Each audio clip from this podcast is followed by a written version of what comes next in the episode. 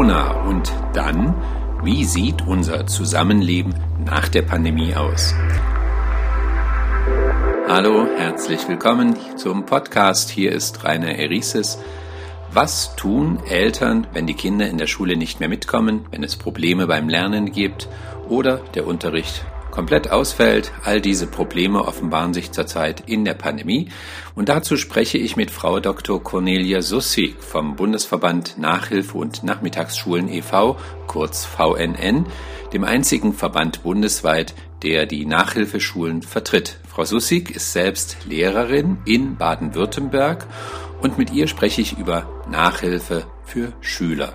Zunächst hallo und herzlich willkommen im Podcast. Ja, schönen guten Tag. Frau Sussig, Corona-Pandemie mit Lockdown, Wegfall, Schulpräsenz, fehlende Digitalangebote an Schulen, all das hat uns hier im Podcast bereits beschäftigt. Eigentlich müssten wir einen Boom an den Nachhilfeschulen erleben. Ist das so? Nein, es gibt keinen Boom bei den Nachhilfeschulen, obwohl der Bedarf extrem hoch ist. Das liegt unter anderem darin, dass die Eltern natürlich abwarten und sich überlegen, die Schulen und der Staat bietet kostenlose Nachhilfe an, dann warten wir da einfach drauf. Das ist ein Riesenproblem, weil die Eltern eben auch beruhigt werden und in Wirklichkeit brauchen die Kinder schon lange diese Nachhilfe. Mhm. Ein Riesenproblem, sagen Sie, aber zunächst einmal müssten doch Schulen selbst in dieser Pandemiesituation das Lernen garantieren, sodass Nachhilfe dann weiter auch eben ein eher individuelles Problem für manche Schüler ist, oder? Ja, sie versuchen es ja zu garantieren, aber die Schulen sind damit überfordert. Das ist ja ein Riesenprojekt, dieses Aufholen nach Corona. Das Geld wird zwar zur Verfügung gestellt, aber die einzelnen Schulen müssen die Gelder ja abrufen und die Schulen müssen sich durch ein bürokratisches Dickicht quälen und es kommt sogar vor, da haben wir also von einigen Mitgliedern auch von gehört, dass einige Schulen die Gelder gar nicht abrufen, einfach weil sie das nicht durchschauen und auch gar nicht die Zeit haben, sich einzuarbeiten in diese Bürokratie. Das ist also sehr, sehr schade. Mhm. Ist das denn ein bundesweites Problem? Das ist eine sehr gute Frage. Wir sind ein föderalistisches Land und da müsste ich Ihnen eigentlich 16 verschiedene Antworten geben. In Brandenburg zum Beispiel, da wurden wir tatsächlich als Nachhilfeanbieter auch gefragt, wie wir arbeiten und was wir anbieten können. Und da konnten wir feststellen, dass diese Informationspolitik auch Früchte getragen hat. Also das heißt, die äh, Verantwortlichen in diesem Land haben unsere Empfehlungen auch gewürdigt. So kann man eigentlich ganz gut in Brandenburg mit den Schulen zusammenarbeiten. Das Einzige, was ein Riesenproblem ist, es kommt alles viel zu spät.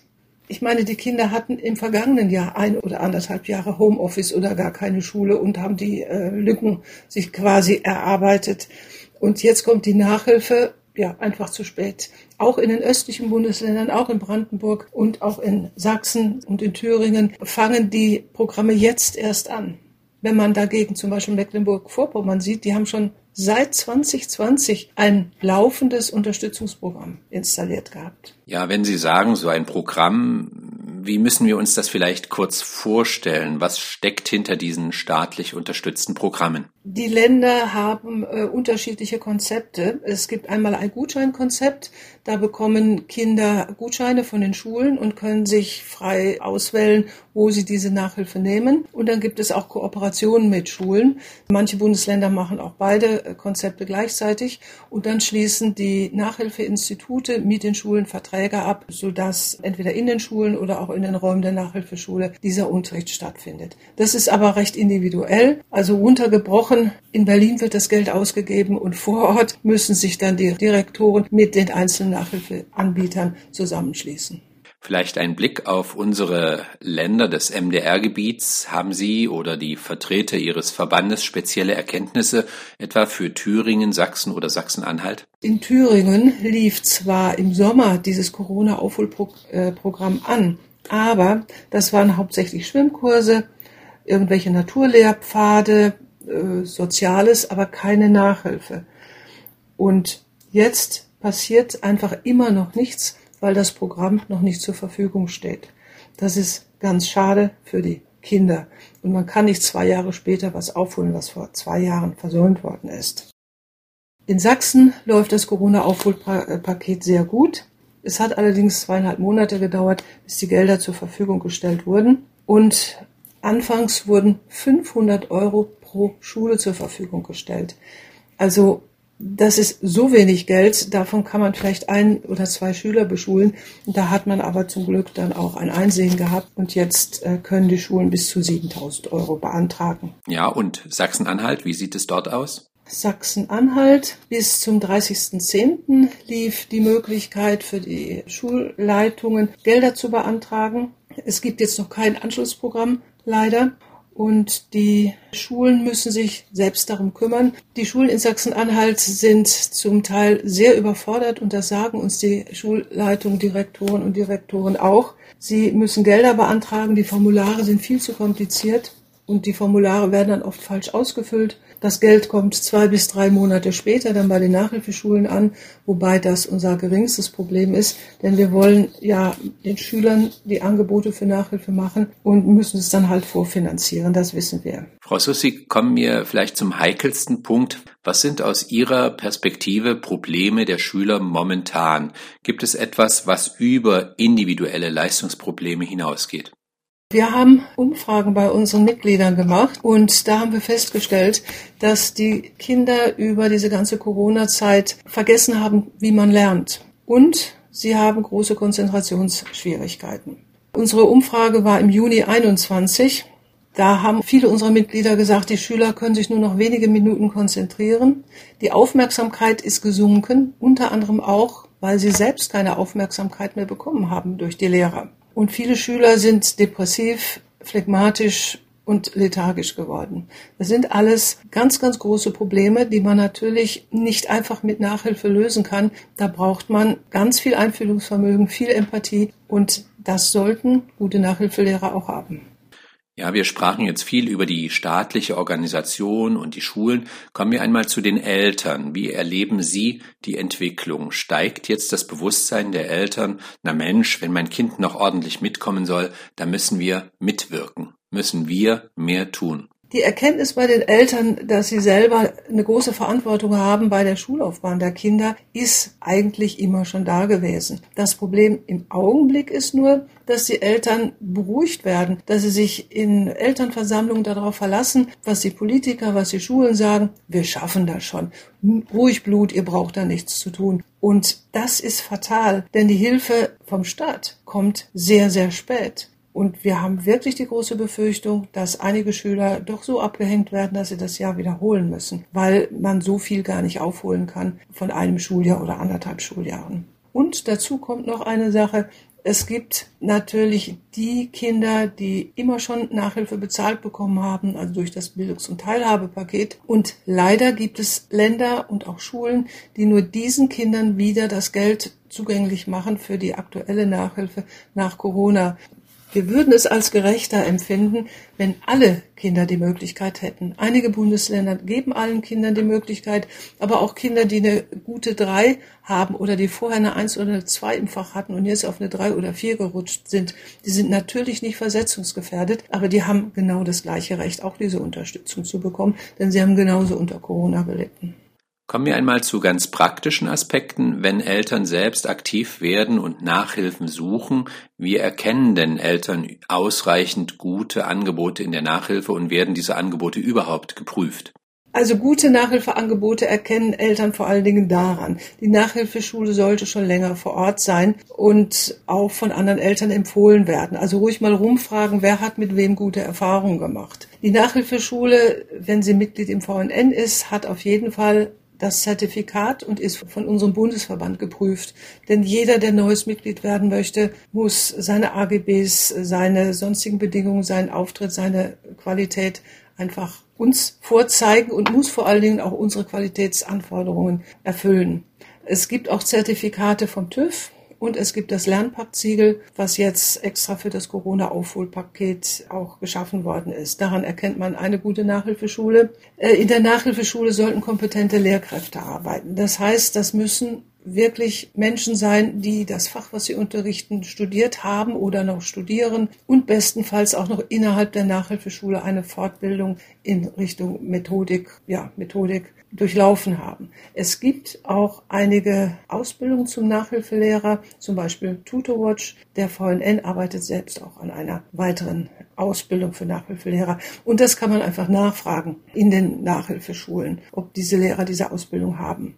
Dann ist es ganz wichtig, dass zu Beginn des Unterrichts eine Lernstandserhebung gemacht wird dass eine Möglichkeit zu einer Probestunde da ist, bevor man einen langfristigen Vertrag unterschreibt. Verträge müssen transparent sein, die AGBs müssen aufgedeckt werden, kurze Kündigungsfristen und der Unterricht muss vor allen Dingen dokumentiert werden, sodass Eltern jederzeit auch Einblick bekommen können über das, was im Unterricht gemacht wurde, wer den Unterricht gemacht hat und so weiter. Ja, ich kann mir vorstellen, dass das Eltern trotzdem überfordert. Wie legt man Lernziele fest? Was sollten Eltern da beachten? Da gibt es sicherlich unterschiedliche Bedürfnisse. Wenn wir jetzt von einem Kind, einem Schüler sprechen, der vor einer Abschlussprüfung steht, ist sicherlich das Ziel, möglichst gute Noten in, im Abschluss zu bekommen, um dann eventuell auch den bevorzugten Ausbildungsplatz oder das bevorzugte Studium anfangen zu können. Wenn wir von Kindern sprechen, sagen wir in der Pubertät, 13, 14 Jahre, da geht es darum, dass das Kind sich in der Schule wieder wohlfühlt dass es nicht, dass den Eindruck hat, überhaupt gar nichts mehr mitzubekommen. Und da muss man sehr individuell mit dem Kind und den Eltern darüber sprechen, welches Fach man gerne bearbeiten möchte, wo die meisten Aussichten auf Erfolg sind, dass ein Kind sich einfach wieder wohlfühlt in der Schule. Ja, auch eine Nachhilfe sollten ausgebildete Lehrer oder ja, Leute vom Fach sein. Da stellt sich natürlich die Frage, woher kommen diese Nachhilfelehrer? Also Lehrer werden ja gesucht an den Schulen. Wer bietet denn Nachhilfe?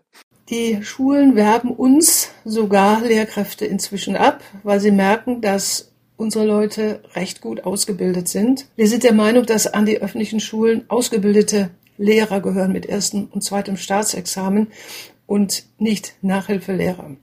Unsere Nachhilfelehrer sind Studenten, sind zum Teil Pensionäre, ehemalige Lehrer, sind Quereinsteiger, alles Menschen, die fachliche Kompetenzen besitzen. Und wir bilden diese Menschen dann noch didaktisch, pädagogisch aus, damit sie das Fach auch wirklich gut rüberbringen können. Ich nehme an, Eltern suchen Nachhilfe für ihre Kinder auch über irgendwelche Internetanzeigen, Plattformen. Ist Vorsicht angebracht vor schwarzen Schafen? Es gibt im Nachhilfesektor extrem viele schwarze Schafe. Es gibt Online-Plattformen, wo sich viele anbieten und man weiß nicht, welchen Hintergrund diese Menschen haben, welche Qualifikation sie haben und, und welche Erfahrungen sie haben. Da müssen wir also wirklich sehr vorwarnen, wenn es einzelne Nachhilfelehrer gibt, die Reputationen haben, die Prüfungszeugnisse vorlegen können und mit denen auch schon Freunde der Kinder gute Erfahrungen gemacht haben, ist es in Ordnung. Aber ganz klar ist, wenn man sich an Nachhilfeinstitutionen wendet, die auch schon länger am Markt sind, da hat man alle Sicherheiten. Man kann sich verlassen auf Zeiten, man kann sich verlassen auf die Qualifikation der Lehrkräfte, man kann sich verlassen darauf, dass auch kurzfristig mal Termine gemacht werden zur Prüfungsvorbereitung und so weiter. Also das sollte man auf jeden Fall in Erwägung ziehen und sich auch beraten lassen, denn gerade diese Beratung ist so wichtig, bevor man mit Nachhilfe anfängt. Vielleicht kurz ein Wort, was kann Nachhilfe nicht leisten? Wenn ein Kind grundsätzlich auf der falschen Schule ist, dann kann man mit Nachhilfe überhaupt gar nichts erwirken. Man macht das Kind nur unglücklich, zerstört den Familienfrieden geradezu. Da muss man ganz fair und ehrlich mit den Eltern und dem Kind darüber sprechen, ob man dem Kind an einer anderen Schulform eine Chance anbieten kann. Auch bei allen Problemen, wo eventuell Psychologen oder Logopäden ins Spiel kommen müssten, auch da ist Nachhilfe natürlich völlig überfordert ja, wenn Eltern sagen, ist ja alles schön und gut, mein Kind braucht an sich Nachhilfe, aber das kann ich mir nicht leisten, was würden Sie dem entgegnen? Dafür gibt es ja schon seit vielen Jahren das Bildungs- und Teilhabepaket. Diese Familien können mithilfe der Schule und auch unsere Kollegen helfen da sehr gerne beantragen, dass die Nachhilfe von Staatswegen bezahlt wird. Und das funktioniert auch schon sehr gut. Da haben die Nachhilfeschulen große Erfahrung drin. Die Schulen müssen den Bedarf notieren und dann kann man das mit äh, dem Arbeitsamt oder Sozialamt absprechen und das wird auch in der Regel genehmigt. Ich spreche heute mit Frau Dr. Sussig, Sprecherin des VNN-Verbandes, dem bundesweit einzigen Verband für Nachhilfeschulen. Welche Fächer werden eigentlich am meisten nachgefragt oder anders? Ja, auch außerhalb der Pandemie, wo klemmt's denn am meisten bei Schülern in Deutschland? Interessanterweise ist in Deutschland Mathematik der Renner. In anderen Ländern auf der Welt sind es die Sprachen, aber irgendwas in unserem Schulsystem führt dazu, dass Mathematik bei den Schülern nicht so gut ankommt. Mein Verdacht liegt allerdings in der Grundschule. Ich glaube nicht, dass die Deutschen zu dumm sind für Mathematik. Ich glaube, dass man in der Grundschule einiges verbessern könnte, damit der Zugang zu Zahlen und zu Größen einfach besser wird. Und wie erklären Sie sich dieses Matheproblem? Sie sagten gerade, Sie hegen einen Verdacht gegen die Grundschulen. Ganz viele der Kinder können am Ende der ersten Klasse noch nicht sinnverstehend lesen. Und trotzdem werden ihnen Textaufgaben vorgelegt. Das ist viel zu schwer. Und das kann bei so manchem Kind einfach eine Mathematikphobie auslösen. Und das haben wir auch im Nachhilfeunterricht schon häufig erlebt, so dass man mit Schülern, die 14, 15 sind, sich auf den Realschulabschluss vorbereiten und immer eine schlechte Note in Mathe hatte, kann man den Grundschulstoff nochmal aufarbeiten. Auch wenn wir glauben, das ist alles ganz leicht. Aber da entstehen ja die Ängste vor Mathematik und da kann man sehr gute Erfolge mit haben, dass man dann wirklich wie durch so einen Aha-Effekt bei den Kindern erkennen kann, jetzt haben sie es kapiert, worum es geht. Mathe, sagten Sie, sei der Renner in der Nachhilfe. Was kommt danach? Ja, das nächste ist dann natürlich Deutsch, dann kommt Englisch. Die Naturwissenschaften werden ganz, ganz selten als Nachhilfefach gebucht. Ein bisschen schade, weil das so mein Steckenpferd ist, meine Herkunft. Aber es ist natürlich auch ganz wichtig, dass man sich in seiner Muttersprache gut auskennt. Und gerade auch bei äh, Zuwanderern, wo zu Hause vielleicht mehrere Sprachen gesprochen werden, ist es einfach ganz wichtig, dass diese Kinder in Deutsch unterstützt werden. Frau Sussig, da Sie gerade den Blick über den Tellerrand wagten, in anderen Ländern haben Kinder nicht unbedingt vordergründig diese Matheprobleme. Wie ist es eigentlich vergleichsweise mit Nachhilfeangeboten allgemein? Ist die außerschulische Nachhilfe etwas Ungewöhnliches? Jedes Schulsystem hat immer das Nachhilfesystem, was zu ihm passt. Es gibt weltweit Nachhilfe. In Asien unglaublich intensive und viel Nachhilfe. Wer da nicht Nachhilfe nimmt, hat sowieso schon verloren als Schüler. Ich denke, in Deutschland ist das Nachhilfesystem lange nicht so ausgeprägt wie in vielen anderen Ländern auf der Welt. Aber es ist doch eine individuelle Entscheidung, ob ich eine Unterstützung möchte, ob ich vielleicht noch weiterkommen möchte, ob ich besonders gute Noten möchte. Es gibt ja auch ganz viele Kinder, die aufgrund von Krankheit, äh, persönlichen Problemen in der Familie, Umzug oder sonstiges einfach was verpasst haben und dann die Chance kriegen sollen, das wieder aufzuholen. Also es gibt viele individuelle Gründe, warum man Nachhilfe gerne nehmen möchte. Wir sind schon fast am Ende unseres Gespräches. Wir sprachen jetzt auch über allgemeine Nachhilfe für Schüler. Kehren wir vielleicht nochmal zurück zur Pandemie. Frau Sussig, wo sehen Sie Chancen und wo Risiken aus dieser Corona-Pandemie heraus? Schon im ersten Jahr der Pandemie haben ja Bildungswissenschaftler davor gewarnt, dass die Zahl der Schulabbrecher steigen wird. Und das bestätigen auch die aktuellen Zahlen. Und die Tendenz wird sich fortsetzen, weil einfach viel zu wenig getan wird und viel zu spät dabei angesetzt wird, die Corona-Lerndefizite aufzuarbeiten.